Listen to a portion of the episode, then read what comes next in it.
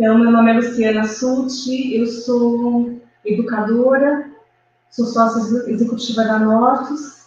A Nortus é associada da BED e, e é um prazer estar aqui com vocês essa noite. A nossa, o tema do, do nosso encontro hoje é a arte de fazer perguntas. E é uma coisa realmente muito importante nos dias de hoje. E eu vou dar pelo menos três motivos para vocês de por que é importante a gente saber fazer perguntas. Estou vendo mais gente entrando aqui. Oi, Lica, querida. Faciana, Cris, Cristise, sejam bem-vindos, tá bom? Vamos começar agora, então, o nosso tema. Eu queria trazer uma reflexão aqui de por que, que fazer, fazer pergunta é importante. Então, um dos primeiros motivos é que o mundo está mudando tão rápido, está mudando de uma, uma, velocidade tão imensa que o que a gente tinha nos nossos bancos de dados de informação não serve mais.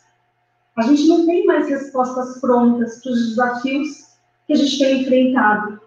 Tem várias situações, ainda mais esse ano foi um ano bem, bem atípico, que mostrou isso para a gente. A gente tem que lidar com as incertezas. A gente não tem todas as respostas. E a gente tem que estar confortável com essa situação. Então, a gente não sabe como vai ser o futuro. É, tem um dado do Banco do Fórum Econômico Mundial que fala que 65% dos empregos das crianças que estão hoje no ensino fundamental não existem ainda, vão ser criados.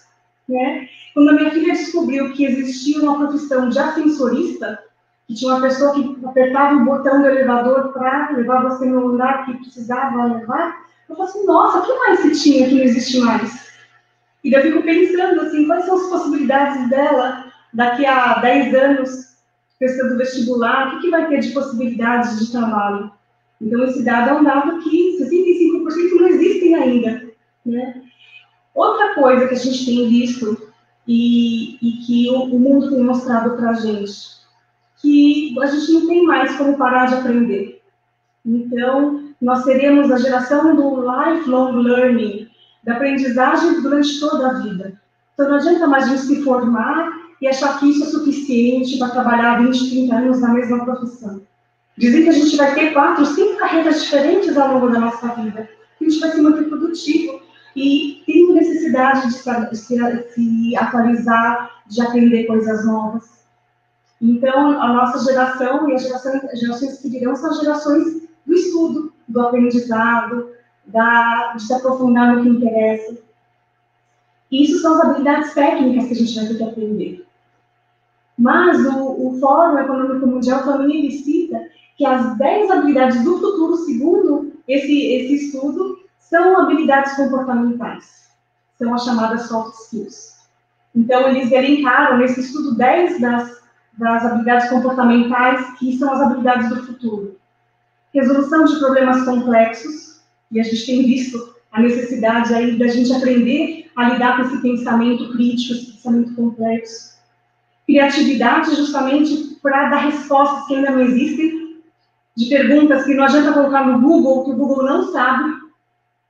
Liderança e gestão de pessoas, trabalho em equipe, inteligência emocional, e a gente vê isso como uma base tão importante a gente manter nossa blindagem emocional para ter clareza de pensamento diante das situações que acontecem na nossa vida. Como que a gente toma decisões, como a gente faz julgamentos, como que a gente se orienta a serviço, negociação e flexibilidade cognitiva. São as 10 é, as 10 habilidades do futuro, segundo o Fórum Econômico Mundial. Portanto, a gente vai ter que fazer as fases com o erro, com a incerteza, e realmente estar confortável com a vulnerabilidade da gente não ter as respostas. Outra parte importante da gente saber fazer pergunta é que elas ajudam a gente a ampliar o contexto e ter clareza realmente dos problemas que vêm. Tem um, um exemplo que eu acho muito interessante em relação a isso, é que muitas vezes a gente quer dar a primeira resposta certa. E a gente foi treinado, né, a, sempre dar a resposta. A gente nunca foi treinado a fazer as perguntas.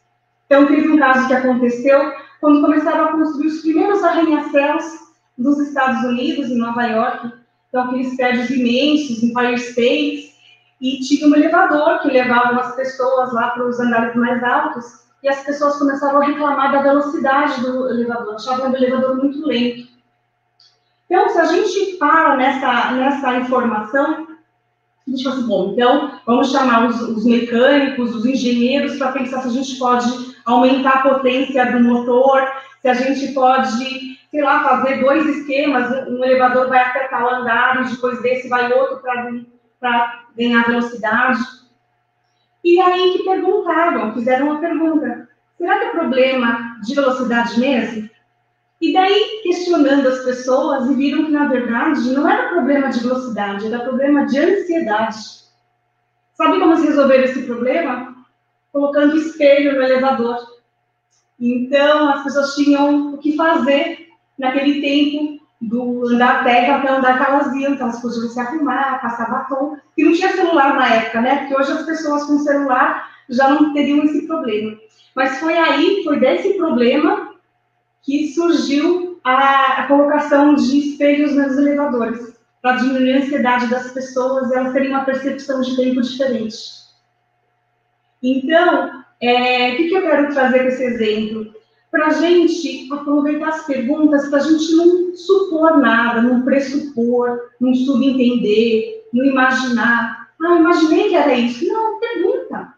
Faça perguntas, investigue.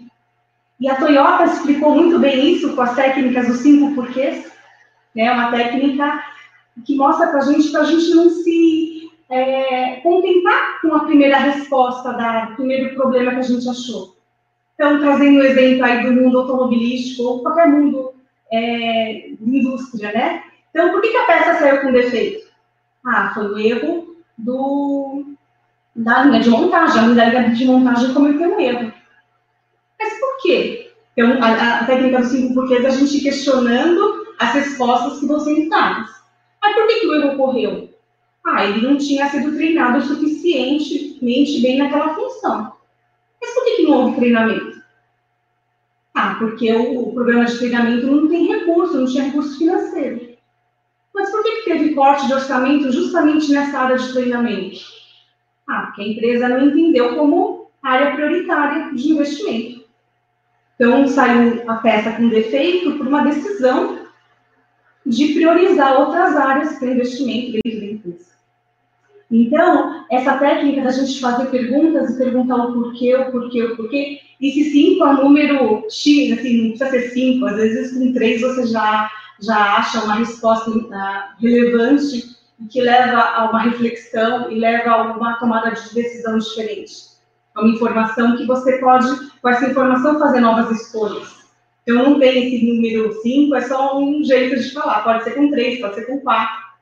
Mas, de qualquer maneira, isso mostra que muitas vezes a gente tende a personalizar problemas que são sistêmicos. Então, para a gente ampliar nossa visão sistêmica, conseguir enxergar o contexto de uma maneira mais abrangente, é fundamental a gente fazer perguntas para entender melhor o que está acontecendo, porque nós não temos todas as respostas. O outro ponto que eu queria trazer para vocês, por que é importante fazer perguntas, é porque elas direcionam onde a gente coloca a nossa atenção. A gente vai dirigir a atenção das pessoas que estão conversando com a gente para o problema ou para a solução. Então, sei lá, imagina que a gente está em casa, chega seu filho e fala assim: ah, o vaso quebrou como se o vaso tivesse se suicidado da, da mesa onde ele estava, né? Pulou da mesa. o vaso quebrou. Então, a gente pode tomar uma decisão de fazer uma pergunta. A quem que chutou bola dentro de casa? A gente está buscando o culpado. O foco está no culpado da ação que foi feita. Ou a gente pode focar na solução. Tem alguma coisa que a gente pode fazer para recuperar o vaso agora? Às vezes só lascou, a gente consegue colar, usar um super bonder, ou não, detonou o vaso, vai para o lixo mesmo. A gente sabe, a gente nem sabe qual foi o dano do vaso e a gente já está buscando o culpado. Isso é muito comum. A gente foca muito no culpado, no quem, quem é o pescoço da situação, do que realmente na solução. O que a gente pode fazer nesse momento? Outro exemplo do mundo corporativo, o resultado não veio. O resultado não veio desse mês. Então, por que, a gente está ficando atrás do concorrente? De quem que é a culpa? Na reunião de resultados, vem essa, esse, normalmente vem essa fala. Isso a gente está olhando o culpado, tentando olhar para o passado.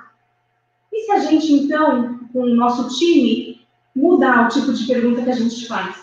E falar, por exemplo, como a gente pode vender 10 vezes mais? Como que a gente pode ser 10 vezes mais lucrativo? O que a gente pode fazer agora? Você muda o foco. Então, a pergunta tem esse poder de mudar o foco da atenção onde você vai dar atenção. Então, as perguntas que a gente faz levam a gente ou a achar os culpados ou as soluções. É uma escolha nossa. E é uma questão de treino. As crianças, elas aprendem com o exemplo da gente, como a gente vai se comportando, como que a gente faz as perguntas. E os adultos aprendem por reflexão. E a reflexão é eles fazerem perguntas e se perguntarem e, e se questionarem das, das ações que eles fazem, dos comportamentos que eles têm. E aqui a gente está no ambiente de uma Associação Brasileira de Ensino à Distância, onde é um ambiente que justamente estimula o aprender e o ensinar. E eu queria trazer uma, uma frase de um, um escritor e futurista chamado Alvin Toffler. Na década de 80, ele escreveu um livro chamado A Terceira Onda, que era justamente a onda da informação que estava chegando em 80, faz 40 anos esse livro. E ele, ele falou a seguinte frase: O analfabeto do século XXI não será aquele que não sabe ler ou escrever, será quem não sabe aprender, desaprender e reaprender. Então, eu quero, com essa introdução da importância de se fazer perguntas, contar para vocês um pouquinho como que vai ser a estrutura da nossa conversa de hoje. E fique aberta para vocês realmente colocarem perguntas e a gente ir trocando aqui, como se fosse um bate-papo mesmo, tá bom? É, a estrutura vai ser o seguinte, a gente vai falar um pouquinho de como que a gente aprende a fazer pergunta, como que a gente aprendeu a fazer pergunta, por que, que a gente desaprendeu a fazer pergunta, como que a gente reaprende, quais são as seis dicas que eu posso dar para a gente reaprender a fazer as perguntas, as perguntas poderosas, as perguntas que levam a gente para a solução, para a ação tá bom? E depois eu encerro com alguns exemplos de perguntas poderosas para inspirar vocês. Então essa vai ser a nossa estrutura do nosso, do nosso, da nossa noite, tá bom? Então, como que a gente aprende a fazer pergunta? Bom, para uma criança é natural fazer pergunta. Ela é curiosa e investigativa por natureza. Tem um estudo que eu, que eu encontrei da, do Reino Unido que fala que uma criança, o ápice de perguntas dela chega com 4 anos de idade. Ela chegou a fazer 390 perguntas por dia. Menina faz mais que menino, tá? Mas os meninos também fazem nesse, nessa casa dos 300, 300 perguntas por dia. Então, a criança tem essa, essa coisa realmente natural de questionar o mundo, de querer entender. Até tem um professor de Harvard chamado Paul Harris que ele fala que os humanos eles são projetados para aprender culturalmente com os mais velhos. Uma criança que mesmo que ela não saiba falar, ela pode pegar um kiwi, por exemplo, e, e perguntar, assim, fazer uma cara de pergunta, tipo, o que, que é isso para um adulto? Né? Querer questionar, assim, de dirigir por meio de um olhar, um desejo de saber mais. Os nossos os nossos primos mais próximos, os primatas, o chimpanzé, por exemplo, ele pode até conseguir, por meio de sinais, pedir um guloseima, pedir uma comida por meio de sinalização, mas ele não está questionando uma busca de informação do que é aquilo. A criança já faz isso. A criança desmonta as coisas, né? as travessuras de criança, de querer saber como que funciona, de querer saber o que, que tem por trás daquilo. Nossa curiosidade inata de, de olhar o mundo com os olhos, a gente fala, né? Olhar o mundo com os olhos de uma criança, é olhar o novo, olhar sem julgamento, sem categorização, sem colocar as informações na caixinha, está aberta para o novo. E aí, então, a criança tem isso, muito natural. E algumas profissões ainda continuam com, essa, com, essa, com esse questionamento, né? Jornalistas fazem muito isso, questionam as coisas, perguntam atrás de fatos e dados, querendo entender a cena, entender o contexto das situações para informar as pessoas. Cientistas, né? A pergunta é a chave do desenvolvimento científico e todo método científico é disso. Você tem uma hipótese e você vai fazer seu experimento para provar ou não a hipótese que você formulou. Você fez uma pergunta antes. É, dizem que o Einstein, com quatro anos de idade, na época aí do, do pico das perguntas, ele perguntou por que, que a bússola apontava para o norte. Então, esse, essa, esse pensamento de, de querer entender o mundo está muito presente nas crianças. Então, através das perguntas, a gente vai descobrindo novos campos de investigação, até, até mesmo provocar mudanças no pensamento vigente da sociedade. Os coaches também fazem perguntas, aliás, esse é um método para justamente desenvolver as capacidades comportamentais em adultos, é no meio de questionamentos, de perguntas, ajudar a refletir. Então, qual, por exemplo, daquelas 10 soft skills que eu falei no começo, que vai trazer maior impacto na minha vida se eu desenvolver? É um tipo de pergunta que leva essa reflexão, a um questionamento, e é como os adultos aprendem através de reflexão. E os empresários inovadores, os que a gente vê que lançam produtos interessantíssimos aí, tem esse link imenso entre a capacidade de fazer perguntas poderosas e a inovação. E tem um livro que eu recomendo que vocês vejam, já tem em português. É um livro do Warren Berger, que é um, é um jornalista que realmente foi pesquisar, ele queria, o foco dele era entender de onde vinham essas tinha de diferente nesses empresários inovadores? E ele descobriu que era realmente a capacidade de fazer perguntas.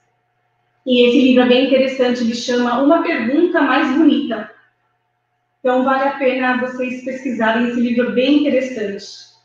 Então, o Jeff Bezos, por exemplo, que é o, é o CEO da Amazon, a pergunta poderosa dele, ele conta que antes era assim, o que, que vai mudar nos próximos 10 anos? e que depois de certo tempo treinando fazer perguntas poderosas, ele mudou. Ele mudou a pergunta dele para o que não vai mudar nos próximos 10 anos. Então, assim, porque eu tenho que, como um negócio, ver qual que é o centro, qual que é a parte que vai ficar mais estável. E aí, assim, bom, o que não vai mudar é o foco no cliente. Meu cliente sempre vai querer uma variedade grande de produtos, um preço mais baixo, uma entrega rápida. Isso vai ser verdade daqui a 10 anos. Ele até brinca nessa reportagem dele e fala assim: eu não imagino daqui a 10 anos um cliente da Amazon falando assim, Jeff, eu adoro a Amazon, nossa, eu amo seus produtos, mas ó, queria que os preços fossem um pouco mais altos, estão muito baixos os preços de vocês. Assim, isso não, não tem.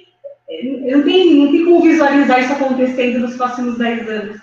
Então, a, a importância de se perguntar esse tipo de, de de perguntas que levem você à reflexão e a uma tomada de decisão, uma, uma diretriz da sua vida ou da sua carreira focada no que realmente é, faz sentido para você. E o que, que a neurociência fala um pouquinho sobre esse pensamento? Que você fazer perguntas é você ter um pensamento divergente. Pensar, e se acontecer tal coisa, e se acontecer tal coisa, pensar em possibilidades, criar imagens mentais diferentes, visualização de coisas diferentes. Isso, então, é fruto bastante do trabalho do nosso Ministério Direito, Cerebral Direito, onde as imagens aparecem, onde a imaginação acontece, a criatividade. E justamente, muitas vezes, é pela associação de uh, ideias aleatórias que realmente trazem a, uma solução inovadora. Então, portanto, quanto mais a gente pergunta, mais a gente amplia nossa visão, tem uma visão mais sistêmica sobre aquele assunto que a gente está abordando, mais inclusões com as perguntas a gente vai fazendo no nosso repertório, e quanto mais inputs a gente tem sobre aquele assunto, mais capacidade de combinar e fazer operações mentais que tragam novas soluções. E esse pensamento divergente, de pensar diferente, de sair do status quo, cria essa dissonância. Essa dissonância traz essas novas possibilidades. Então, a gente tem o porquê que a gente está atrás daquela informação, tem que ter uma razão, tem que ter uma motivação. E daí a gente vai para um, um, movimento divergente, e se fizesse isso, e se fizesse aquilo, e se vai abrindo possibilidades, abrindo possibilidades de novas combinações, e depois a gente vai fechar isso no como. E aí o pensamento converge novamente.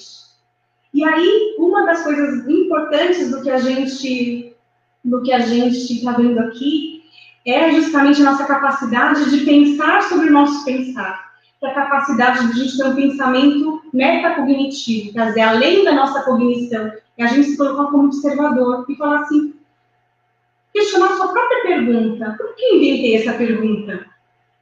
É, quais são as hipóteses que eu previ nessa, nessa pergunta? Será que eu deveria fazer uma pergunta diferente? Será que eu estou fazendo a pergunta certa? Isso é uma capacidade da gente se perceber. E a capacidade da gente se flagrar nos nossos comportamentos, nas nossas escolhas. E isso vai dizer muito para a gente do que, que a gente está, onde a gente está pondo nossa atenção. E é lógico que a capacidade da gente diminuir a frequência cerebral, entrar no estado mais passivo, faz com que a gente utilize o nosso aspecto inconsciente do cérebro para fazer essas combinações, para trazer novas soluções que ainda não existem. Esse pensamento combinatório, de fazer essas conexões, bem quando a gente consegue calar a mente racional, lógica, e deixar o inconsciente vir, são os insights. Então, não é à toa que o Steve Jobs fazia as caminhadas dele, que era o momento dele entrar no estado mais de reflexivo, no estado mais de atenção plena, de mindfulness. O Sherlock Holmes toca o seu violino para entrar nesse estado mais tranquilo. Para quê? Para aproveitar as combinações que não estão racionais, não estão no nosso consciente, mas sim no nosso inconsciente. São chamados nossos insights. Eu vi que o Litinho perguntou aqui de nunca parar de aprender, é lifelong learning. Lifelong learning. Tá bom? Então, poxa, a gente falou que é tão natural fazer pergunta, que a gente nasceu fazendo criança, nasceu fazendo perguntas, as crianças fazem muitas perguntas. E por que a gente desaprendeu? Então, a gente desaprendeu a fazer perguntas por causa das, dos três P's pai, professor e patrão. Então, a gente desaprendeu em casa, desaprendeu na escola e desaprendeu no trabalho. A gente entrou nas programações automáticas de entrar no, no, que é esperado dos outros, do que a gente ouviu das vozes da nossa família, do que a gente aprendeu, dos, das memórias, dos eventos emocionais significativos que foram gravados da gente, a gente aprendeu assim, bom, por esse caminho é bom fazer. Se eu fizer essa pergunta, vão, se eu fizer essa pergunta, vão achar que eu não sei, que eu sou burro. Então, enfim, em casa a gente pode ter ouvido muita coisa, né? A gente pode ter ouvido assim, não é da sua conta, menino. Isso não tem nada a ver com você. Por quê? Porque sim. Aí depois a gente aprende que por sim a resposta, né? Assim, para de perguntar que coisa. Isso não é assunto para criança. Muitas vezes a gente pode ter ouvido esse tipo de fala, assim, bom, então não devo perguntar, eu estou incomodando, né? É, não, não vou ser amado, não vão gostar de mim se eu continuar fazendo perguntas, não estou sendo aceito. Então, muitas vezes a gente bloqueia o que é natural das crianças, realmente às vezes por não ter paciência, né? Não ter paciência de ficar respondendo, ou por não querer admitir que a gente também não sabe as respostas, né? No, no, na escola. Na escola, graças a Deus que está mudando, né? E tem muitos educadores aqui, e eu tenho certeza que todos estão repensando isso. É, isso é um fato tão crítico da gente precisar de uma sociedade que saiba fazer perguntas, saiba pensar diferente, saibam trazer inovações, que a gente também, como educador, tem um papel fundamental aí de tomar conta disso, né? É... conformismo. Realmente, Silvia, estou lendo aqui o, o, que a, o que a Cecília colocou, muitas vezes é isso, é a gente é, aceitar o status quo, aceitar que é assim mesmo, que eu não vou mudar, que não adianta nem questionar. Muitas vezes a gente tem essa, essa postura mesmo, até de vitimização. Eu vou falar um pouquinho mais disso, se você tiver mais algum ponto para trazer, quando eu falar de vitimização, você, por favor, inclua na nossa conversa, tá, Silvia? A gente foi ensinado na escola, no passado, a dar as respostas certas. E o que é a resposta certa? É a resposta que o professor ensinou. A gente tem que saber o que o professor ensinou e a gente vai ser cobrado dessa resposta. A gente não foi ensinado a fazer pergunta. Por quê? Isso questiona autoridade. Né? Isso acontece na escola, acontece no trabalho também. E várias vezes, assim, uma, uma, criança já esperta começa já a perceber que, assim, bom, é, aqui é o livro do o que é. Se eu perguntar por quê e se, eu não vou ser bem aceito aqui nesse ambiente da escola também. E tem uma frase forte do Neil Postman, que ele fala o seguinte: quando a gente quando entra na escola, a criança é um ponto de interrogação e quando sai é um ponto final. E a gente, como educador, tem esse papel de falar assim, não, não é assim, a gente tem que é, ter metodologias e formas a gente realmente instigar esse espírito inquiridor, esse espírito de descoberta, de querer saber o novo, de estar aberto a novas possibilidades ao reino de todas as possibilidades que existem e não cercear a criança, muitas vezes com, ou, ou não é só criança, né, estou falando aqui da escola adulto, mas às vezes a gente também na faculdade, muitas vezes aconteceu isso, em pós-graduação, enfim, como educadores, é um ponto que a gente tem que cuidar. Por quê? Porque muitas vezes a gente tem memórias nossas de criança, de assim, você levanta a mão para perguntar uma coisa para a professora, recebe aquele né, ou dá uma resposta errada, recebe aquele, os amigos zoam com você, é o bullying, né? O bullying, e daí assim, nossa, só vou falar quando tiver certeza. Então daí vem o medo de fracassar, o medo de falar bobagem, o medo do julgamento, né? E, a, e realmente a gente vê essa mudança grande das escolas, de metodologias ativas, aprendizagens por projetos, ah, eu tenho acompanhado as aulas online dos meus filhos. Eu tenho um filho que está na alfabetização, está no primeiro ano, e, e, uma das atividades era a professora falando assim: que animais que, tem um, que começam com a letra E? E ele tem um livro de fundo do mar que, que ele adora lá de, de ver o livro. E aí ele falou: espadarte, que é um dos peixes que tem no livro dele. E a professora acolheu e falou assim: espadarte, Felipe, eu nem sei que é bicho que é isso. Vamos olhar no Google? Então, lá online, já entrou no Google, já procurou, já mostrou para os amiguinhos o que, que era espadarte, né? Porque estava no esquilo, né? E, e daí foi para o espadarte. Então, esse tipo de aceitar a inclusão dos alunos, trazer o contexto deles para dentro da aula, trabalhar por projetos, trabalhar por assuntos que sejam de interesse das crianças, mesmo dos adultos, dá, faz toda a diferença. Faz toda a diferença no processo de ensino-aprendizagem. E o outro P que eu falei, das programações automáticas, que a gente é condicionado a desaprender a fazer pergunta, é no ambiente de trabalho. Né? O mundo corporativo tem uma relação de ódio e amor com questionamentos. Primeiro que tem alguns líderes que são do fazer, são ansiosos para fazer, para agir, é como se a gente não tivesse tempo para questionar o que a gente está fazendo. E aí os liderados já percebem isso, falam assim, bom, estou é, percebendo aqui nesse ambiente que se eu questionar, é perigoso para minha carreira, porque ou eu posso passar por um desinformado ou um insubordinado, ou os dois juntos, insubordinado e desinformado. E as perguntas desafiam a autoridade, deixam as pessoas muitas vezes impacientes, desconfortáveis. E, de alguma maneira, se você encoraja ou permite questionamento, de alguma forma inconsciente, a gente está cedendo o nosso poder. E muitas empresas ainda estão estruturadas hierarquicamente, onde isso é um ponto é, crítico ainda para elas. E outra coisa também, a gente valoriza muito os especialistas dentro das organizações. E normalmente, os especialistas tendem a ser péssimos questionadores. Por quê? Porque eles sabem. E se você sabe, não tem razão para você perguntar. Olha como é louco. Considerando tudo isso que eu falei, tem um contraponto. Onde a, uma pesquisa que foi conduzida durante seis anos, com mais de 3 mil executivos, essa pesquisa está no livro que eu falei, é, da mais bela, a mais bela pergunta, eles verificaram que questionar era a top 5 das características de grandes líderes criativos, inovadores.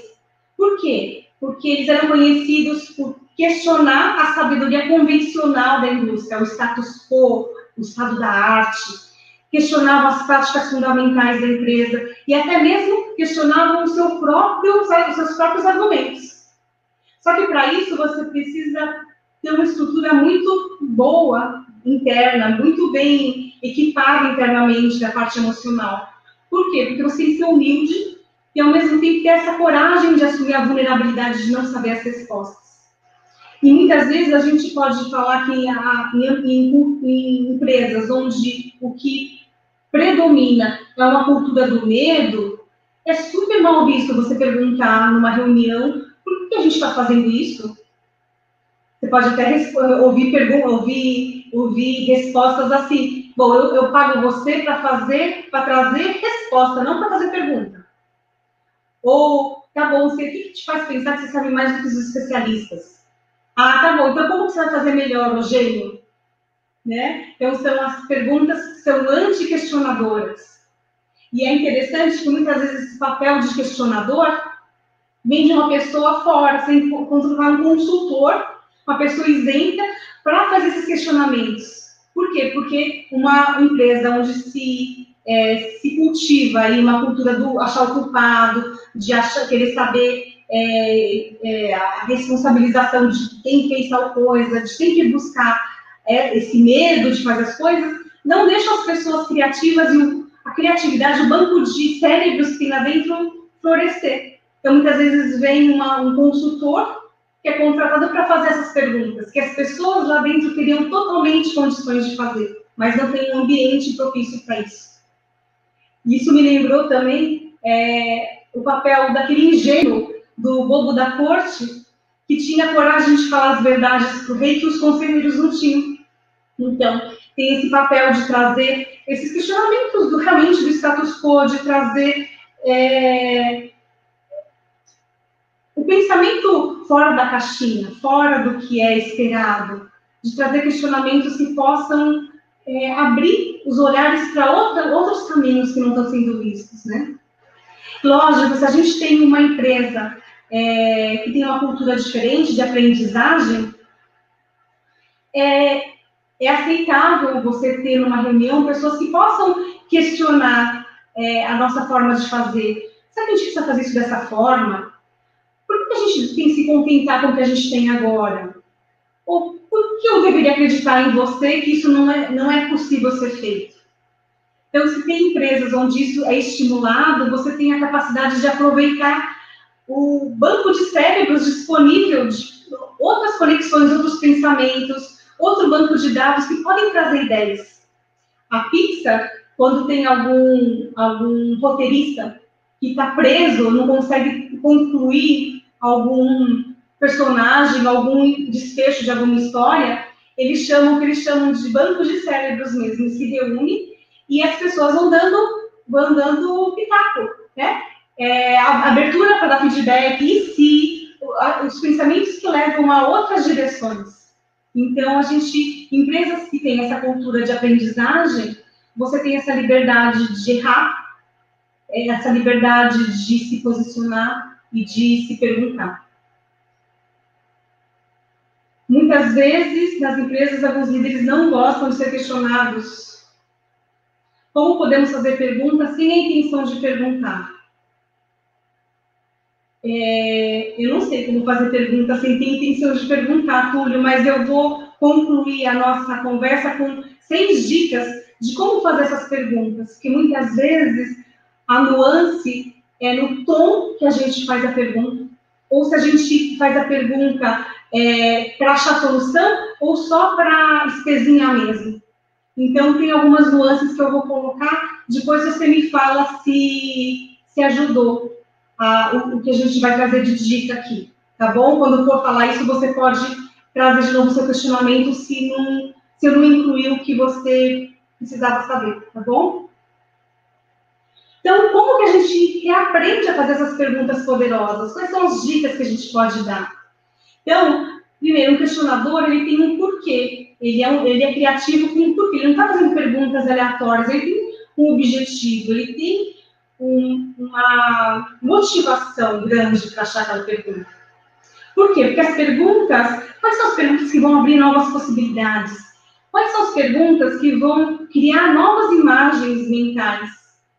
Qual que vai, qual a pergunta que vai dar novas possibilidades de ação? Fazer pergunta faz a gente sair do automático. De como sempre foi feito, ah, sempre foi feito assim. Aquele desenho do pica-pau, né? Há 25 anos. Isso sempre me acontece. É isso, é, é, é a repetição, é, é, a, é, a, é o automatismo da gente não se permitir incluir aspectos novos. E aí, esse sempre foi assim, é de repetir pensamento. E a gente está num mundo onde a gente vai precisar de um pensamento mais complexo, mais crítico, que exige essa nossa capacidade de fazer perguntas. E repetir pensamento, a gente está repetindo o passado. E as respostas que estão no nosso banco de dados não vão servir mais. No futuro que a gente já está vendo descortinar na nossa frente. Né? Então, a primeira dica que eu posso quero compartilhar com vocês é a nossa postura mental. É a postura de aprendiz é, a, é, é, o termo que no Zen se fala que é o Shoshin, é a mente de aprendiz, é a mente da criança, a mente aberta para não pegar. Você já viu uma criança vendo uma flor? É, ela pega a flor, ela olha os detalhes, olha o formato da pétala, ela olha se tem estame. E ela, a gente fala assim: o que, que é isso? Ele fala, ah, uma rosa. E uma rosa a gente já catalogou no nosso, no nosso sistema, a gente já sabe como é qual o formato, que possibilidades de cores que tem, e já sabe como é. A criança não, a criança tem essa postura de aprendiz, de querer ver o novo. Então, é, qual que é essa postura mental que, eu, que é o convite aqui para a gente se tornar bons perguntadores, fazer boas perguntas poderosas? É ter consciência que a gente não sabe tudo e estar tá confortável com isso. Confortável com a nossa ignorância, com a nossa certeza, com a nossa incerteza diante das situações. Então, é justamente aqueles é, empresários criativos daquela pesquisa que eu citei anteriormente tinham essa mistura, essa mistura incrível de humildade e de confiança. Então, humilde o suficiente para saber que ele não tem todas as respostas, mas confiante o suficiente para admitir isso na frente dos outros, né? E aí a gente lembra de Sócrates, né? O método socrático de se conversar por diálogos, por perguntas, só sei que nada sei. Então, a gente tem essa postura mental de assim, olha, tem tanta coisa que a gente ainda pode aprender, que é aberta a novas possibilidades. Me fale mais sobre o que você está trazendo. Eu não tenho todas as informações sobre uma rosa. Deixa eu ver essa rosa que você está me trazendo. Olha como que ela é. Olhar com esse olhar de estar tá inteiro naquele momento, de estar 100% presente naquele momento. A outra dica é a gente fazer perguntas abertas, mas sem respostas óbvias. E se perguntar assim, numa reunião, como que a gente pode ser mais lucrativo? Aí pode me responder, bom, reduzindo o custo. Mas se eu perguntar, como que a gente pode ser 10 vezes mais lucrativo? Daí vai ter que ser diferente. Daí só reduzir custo não vai chegar nesses 10 vezes mais. Então, essa pergunta, ela leva a gente, nosso pensamento, a outras possibilidades. Ou às vezes a gente pergunta, como que a gente, vamos fazer tal coisa? Daí a resposta, ah, não tem verba. E daí já encerra o assunto. Então, uma estratégia, a gente fazer uma pergunta aberta, sem resposta óbvia. Então, é assim, como que a gente pode fazer isso com a verba que a gente tem? Não sei nem qual verba que a gente tem, mas já coloca na pergunta. Como que a gente pode fazer isso com a verba que a gente tem? Daí vai dar a possibilidade de a gente ser criativo, achar opções mais baratas, achar alternativas internas dentro da empresa, outras possibilidades abre caminho, não fecha na, na não possibilidade só por não ter verbo. Então, as perguntas que não têm essa resposta simples, que pode ser um fato simples, normalmente ela tende a encorajar esse pensamento criativo.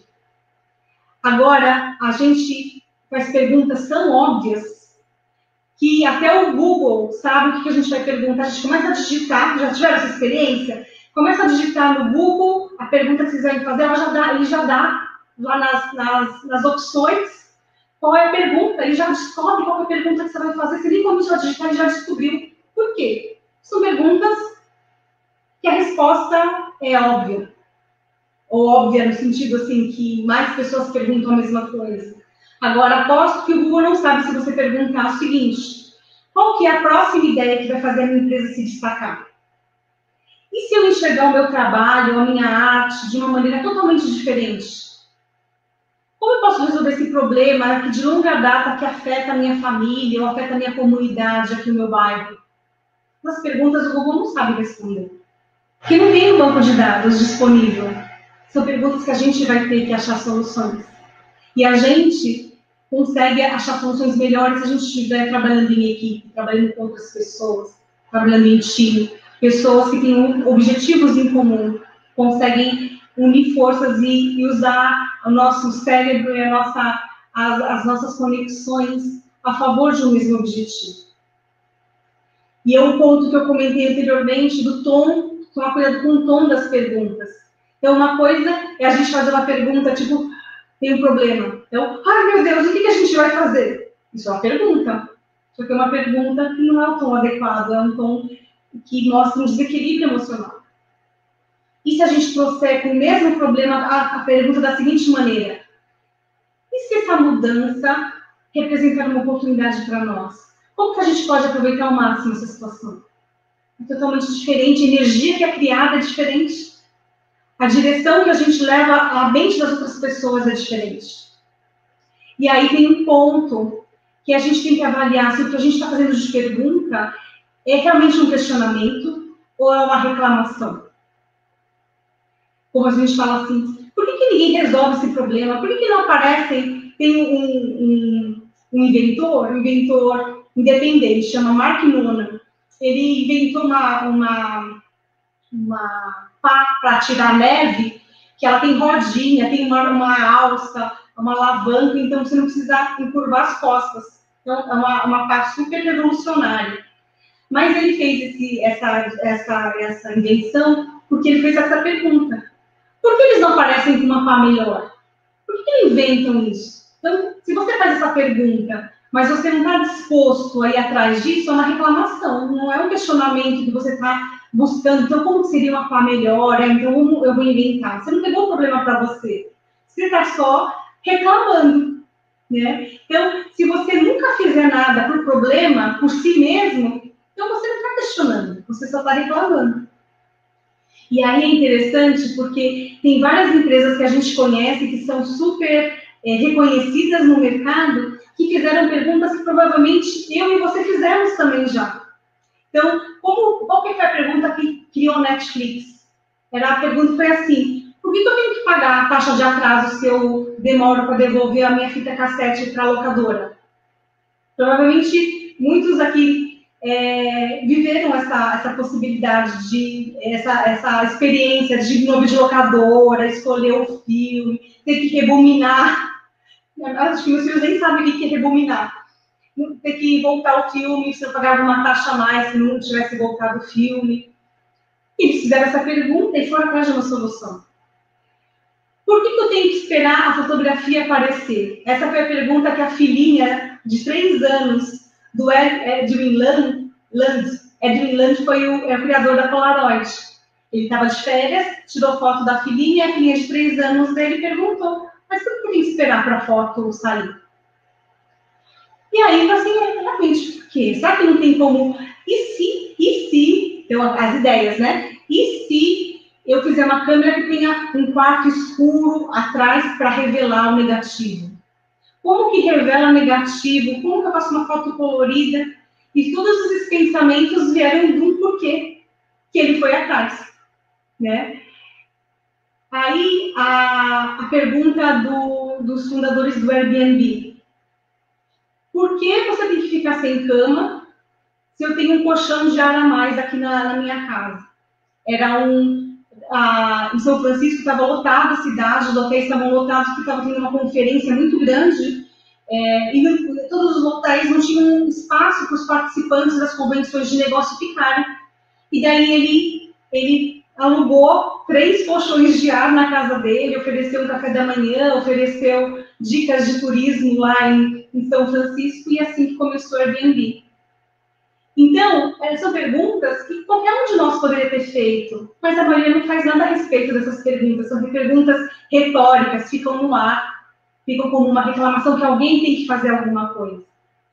Mas por que, que algumas pessoas, então, tomam algumas decisões, tomam atitudes em relação a isso? Ou imaginação, né? Então, assim, como que eu faço para conseguir ter vídeos sem precisar ir na locadora? Como que eu faço para conseguir tirar foto e a minha filha ver a foto na hora? A determinação. Ou mesmo desespero. No caso do Airbnb, esse, o, essa dupla de amigos que criaram o Airbnb, a pergunta deles mesmo, a motivação da pergunta deles foi como que a gente faz para pagar o aluguel desse mês? E essa alternativa que eles acharam de alugar aí é, espaço na casa deles foi a forma que ajudou eles a pagar o aluguel naquele mês. Então, qual é a grande diferença? É que quando a gente se confronta com um problema maior que a, que a gente, a gente se apropria dele e fala assim, tá bom, vou fazer alguma coisa com esse problema, vou resolver isso, vou achar quem possa me ajudar, mas vou, vou trabalhar em cima disso. Isso muda se a gente tem uma atitude de protagonista ou se tem uma atitude de vitimista. Então, se fazer pergunta poderosa exige que a gente seja protagonista, uma pergunta que a gente tem que se fazer é a seguinte: a gente tem vontade de fazer uma imersão nesse, nesse assunto? A gente se sente motivado de ir atrás, de descobrir essa pergunta, a resposta dessa pergunta que a gente se fez? Então, tem que ter essa motivação intrínseca, tem que estar nascendo dentro da gente. Foi assim que, por exemplo, foi criada a Cruz Vermelha. A Cruz Vermelha foi criada por um é, uma pessoa em 1859. Olha que interessante essa história. Estava viajando pela Itália e tinha tido uma guerra super sangrenta, tinha 40 mil homens caídos no campo de batalha, entre mortos e feridos. Esse Danan, que é o nome do, do fundador da, da Cruz Vermelha, ele organizou a, a, sua, a população local para conseguir dar alimento para os feridos, curar as feridas, ajudar eles a minimamente se manterem vivos, sobreviverem. E ao voltar, voltar para casa, ele fez a seguinte pergunta: Como a gente pode se preparar em tempos de paz para oferecer ajuda em tempos de guerra? De modo que os feridos possam ser cuidados por voluntários que estejam entusiastas e tenham, é, tenham qualificação para a tarefa. Então, com essa pergunta de um problema que ele viveu no campo, ele trouxe, então, a, a ideia de ter essa entidade de ajuda humanitária tão conhecida e tão famosa no mundo inteiro, que é a Cruz Vermelha. Então, a motivação é uma coisa realmente muito importante. E um livro que eu recomendo de vocês lerem, eu tenho até um TED dele também, que é do Simon Sinek.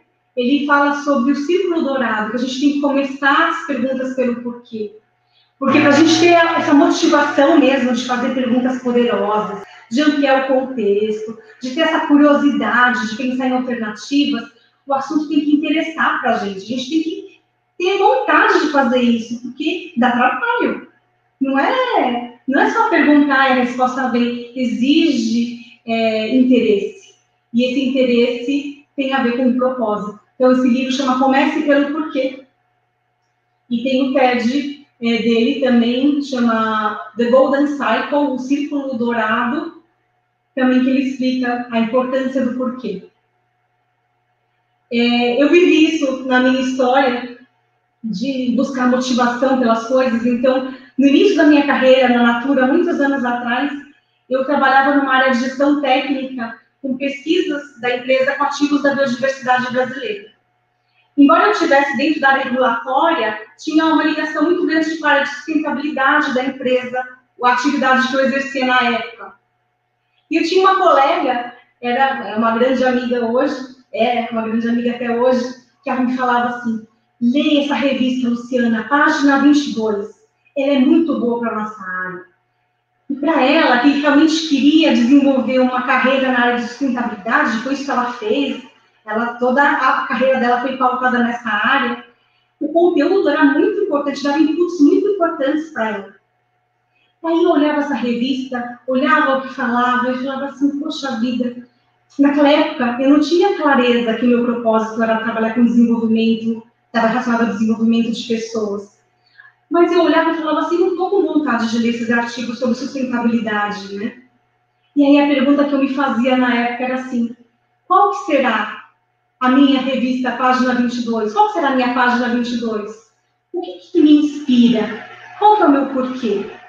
E foram essas perguntas que me fizeram fazer uma transição de carreira para a área de desenvolvimento humano.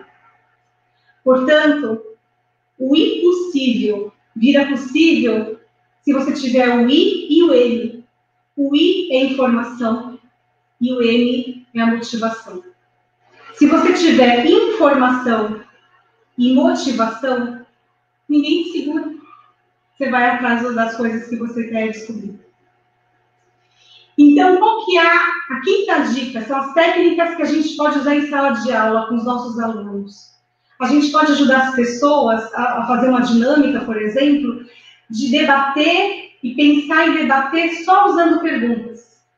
Então, eles, lógico que eles ficam mais engajados, mais interessados no assunto, se as ideias começaram a fluir em forma de perguntas. Então, se eles próprios fizerem as perguntas, eles têm os alunos têm mais chances de se é, envolver nesse assunto. E quais são as três, não tem uma ordem, mas são as três perguntas interessantes da gente é, ajudar os alunos a perguntar. Primeiro é o porquê. Então, qual é a motivação? Qual é o propósito? Qual é o objetivo que está por trás?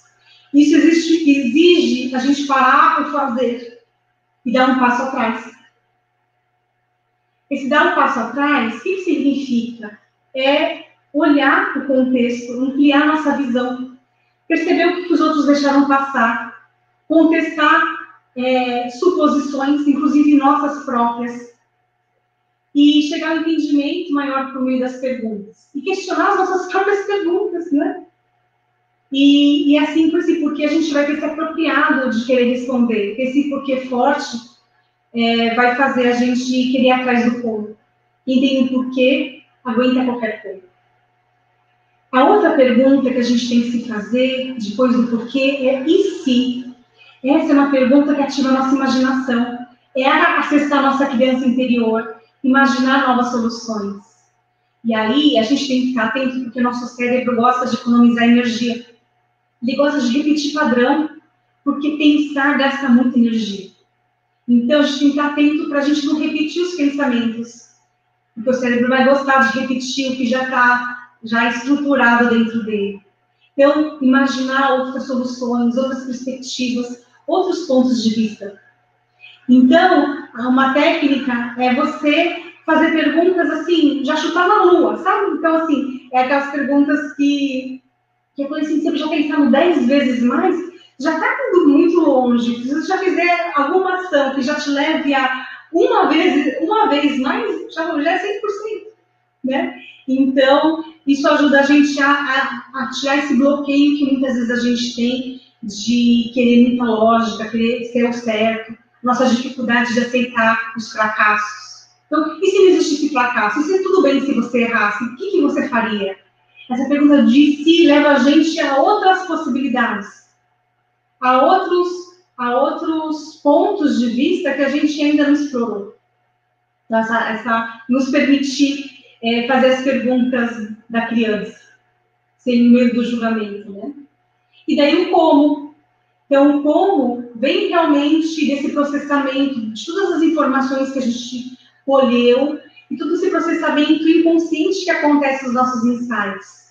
E aí a importância de fazer protótipos, de fazer é, é, já a versão beta, de pôr impressora 3D, esse mundo maker, da gente já prototipar, já ir rápido para fazer novos ajustes, né? O, aquele produto WD-40, ele tem esse nome 40 porque só na quadragésima fórmula que deu certo.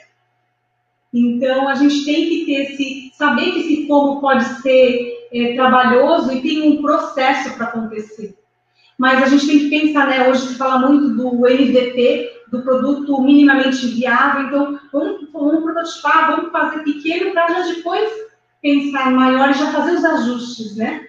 Então foi o que até o Airbnb fez. Então eles foram prototipando, ficaram um ano prototipando essa ideia de ter, você ficar na casa das outras pessoas. E então foram testando e viram assim, o que, que funciona, o que, que não funciona. Então eles viram que era muito legal, porque tinha esse acolhimento, a pessoa se sentia meio na casa de um amigo, numa cidade estranha, mas tinha um fato constrangedor que era na hora de fazer o pagamento. Então, e se a gente conseguir fazer o pagamento online e não ter essa necessidade dessa troca monetária, essa remuneração, né, depois da, depois da interação? Então, são as perguntas que vão fazendo a gente ajustando é, durante, durante o voo é, os ajustes necessários, né? E assim, então, a gente tem que é, é, essa estrutura da gente fazer essas perguntas ajuda a gente a, a fazer soluções mais interessantes. Então, por exemplo, eu quero dar um exemplo para vocês de uma ONG. É uma ONG que fazia doações de equipamentos médicos para países de terceiro mundo, países em desenvolvimento. E aí eu percebia que doaram muitos incubadores né, para os bebezinhos, e esses incubadores eram usados é, por um pouco período de tempo e depois ia para um cemitério de incubadores, até saiu reportagens no New York Times sobre isso. E aí vieram as perguntas. Por que as pessoas dos países de desenvolvimento não estão usando as incubadoras? E daí chegaram nessa técnica dos porquês, né, dos, dos porquês, acharam a resposta que era o seguinte, olha, quando quebra, não tem peça para reposição e as pessoas não têm conhecimento para arrumar. Quando quebra, então quando quebra, tem que jogar fora. E aí o sim. E se então a gente mandasse incubadoras fáceis de se manter e fáceis de arrumar, que as pessoas conseguissem, com o conhecimento delas e com a, as matérias-primas que elas têm no país, conseguir fazer essa arrumar? Bom, seria uma boa. Então, como? Então, é o porquê, e se, e como. Como? E como que a gente pode fazer um incubador, então, usando peça de carro? Porque peças de carro tem ferro velho, tem tem peças disponíveis e é uma mecânica simples que, se tem um mecânico, ele consegue fazer esse ajuste. Então, fazendo incubadoras a partir de peças de carro, vai resolver o problema de por que as pessoas, os países, é, não mantêm os, os, equipamentos de saúde quando recebem de doação. Então, essa técnica do EC, do porquê, EC e o como. Então, a gente pode estimular os nossos alunos a debater algum assunto só com essas técnicas. E eu queria encerrar, então, a, a minha contribuição para a noite de hoje com alguns exemplos de perguntas poderosas. Então, tem uma executiva, na época do LinkedIn, tem um TED dela bem interessante, é, disponível no YouTube, ela chama Michelle Schneider, e ela, ela tem um TED chamado Profissional do Futuro. E ela trabalhava no LinkedIn e ela encontrou assim uma sumidade dessa área de redes sociais, que era o Reagan, que ele trouxe o Google, o Facebook para o Brasil. E ela estava assim com um cara super inspirador, um cara assim, meu, o que, que eu podia perguntar para esse cara que de alguma forma podia mudar minha carreira? Então ela ficou com essa pergunta, que ela via que eu podia perguntar para essa pessoa? Eles estavam conversando de outros assuntos, mas ela queria, assim, é, aproveitar essa oportunidade. E daí ela perguntou para ele, o que, que você olha, que, quais são as características que você olha antes de contratar alguém? E daí ele falou assim, a quem essa pessoa é fora do escritório. Então, ela traduziu isso como assim, o que, que não está no seu LinkedIn, que faz parte de você, mas você não, não inclui no seu currículo. Então, essa foi a pergunta poderosa que ela aprendeu, duas perguntas poderosas que ela fez. Outro exemplo de pergunta poderosa é do Gustavo Caetano, do CEO do Sambatec. Sambatec tem crescido muito nessa área digital, dando várias soluções aí digitais. E ele faz, ele que faz essas perguntas 10 vezes mais. Então, como que a gente pode crescer 10 vezes mais rápido? Como que pode ser um produto 10 vezes mais barato? E essas perguntas são para estimular a equipe dele a pensar o que, que tem que mudar de processo, o que, que tem que adicionar de tecnologia para conseguir é, uma solução? Então, fazer o nosso cérebro pensar numa coisa mais distante para ter soluções mais próximas. Então, é a técnica dos 10 vezes mais é do, do Gustavo Caetano. E, finalmente, eu queria trazer as perguntas poderosas do diretor executivo da Cicred Serrana. A gente teve a oportunidade de estar com ele semana passada, o Odair Della Gasperina, e ele, ele tem é, liderado um movimento muito grande dentro dessa empresa com perguntas poderosas. A primeira pergunta poderosa que ele fez foi a seguinte: é possível a gente gerar resultado fazendo bem, buscando bem comum? E aí, então, ele conseguiu fazer, ele implantou uma gestão por propósito. Então, imagina uma instituição financeira que não tem meta de produtos para os seus, é, para os seus gerentes de agência, e os resultados têm vindo, ele mostrou os resultados desse ano, têm sido impressionantes. E a outra pergunta que ele fez, é a pergunta poderosa do momento dele, é o seguinte: é possível a gente construir o mundo que sonhamos a partir do nosso exemplo da nossa energia? E essa é a pergunta poderosa que ele tem é, liderado o time dele com esse tipo de questionamento. Então, para encerrar, todos nós é, vivemos essa é uma frase do David Cooper, Cooper Ryder. Ele é escritor de um livro que chama Investigação Apreciativa. E ele fala a seguinte frase: Todos nós vivemos no mundo que as nossas perguntas criam. E a minha reflexão para vocês hoje, para a gente encerrar nosso, nossa conversa aqui, depois abrir para pergunta, se alguém tiver alguma inclusão, é a seguinte: Vocês estão satisfeitos com o mundo que vocês estão criando? É com essa reflexão que eu convido a gente aí essa semana refletir das nossas, quais são as nossas perguntas poderosas. Abra esse espaço, então, para alguma inclusão. Se alguém quiser fazer algum, algum comentário, algum ponto de vista, eu adoraria aí receber o, as contribuições de vocês. Obrigada, Litinho. Obrigada. Obrigada, Josi. Obrigada, Josi.